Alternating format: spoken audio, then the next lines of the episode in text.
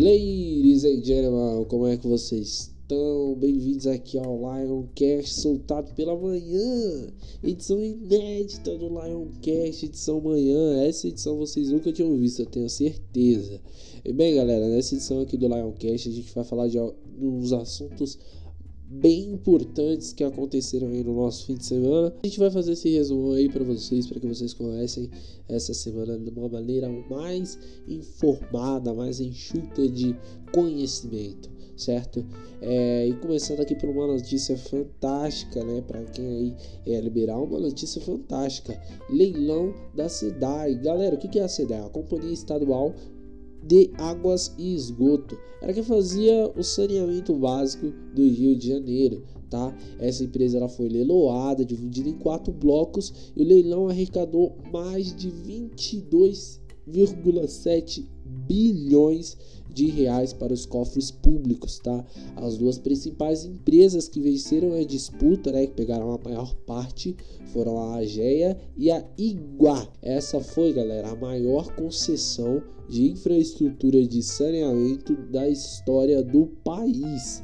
Tá? Foi a maior, não existiu outra do tamanho dessa. Contratos de 35 anos foram firmados, tá?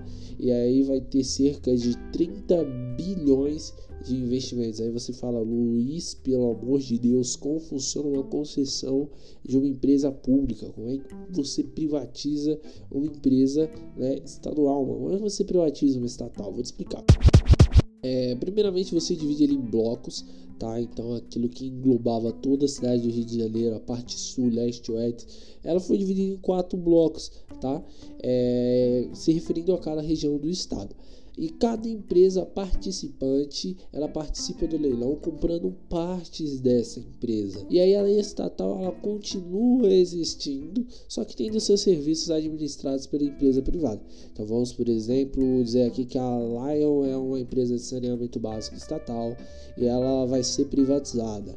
E ao ser privatizada a XP compra a parte leste outra empresa de investimentos compra a parte oeste e assim vai. Só que a Lion ainda continua com seu nome, continua existindo, sendo administrada por essas empresas que compraram. Entendeu? É assim que funciona uma concessão de uma empresa pública, galera. Então aí tá aí o leilão da SEDAI, o maior leilão de companhias de águas e esgotos do Brasil, da história do Brasil.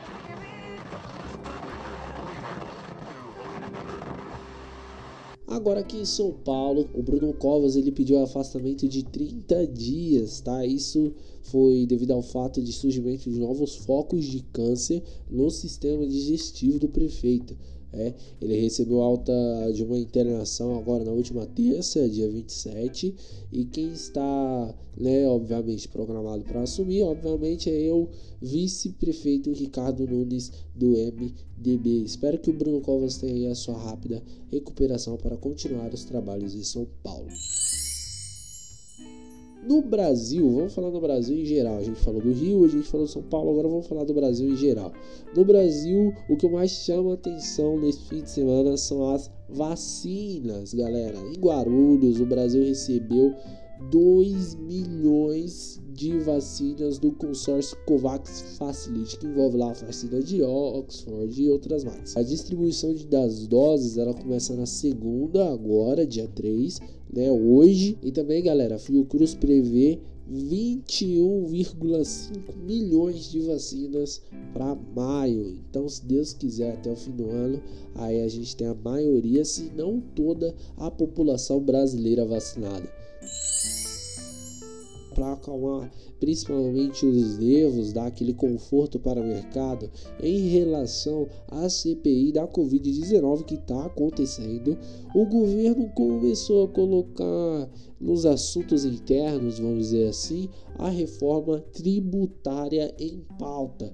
E vamos lá, isso daí voltou a ser assunto em Brasília. A tramitação nas duas casas ainda sofre resistência. E no que consiste essa reforma tributária, Luiz? Bem, tem basicamente quatro, se não me engano, quatro ou três projetos de lei. Os três principais são a PEC 45 de 2019, que substitui cinco tributos, o PIS, o COFINS, o ICMS, o IPI e o ISS por um único imposto sobre bens e serviços, o IBS. Entendeu? É uma simplificação do governo de arrecadar impostos. Também tem a PL 3.887 de 2020, que trata apenas da unificação de impostos federais. Junto com ela vem a PEC 110 de 2019, que unifica nove tributos, né? criando somente é, um tributo que eles planejam chamar de Imposto sobre Valor Agregado.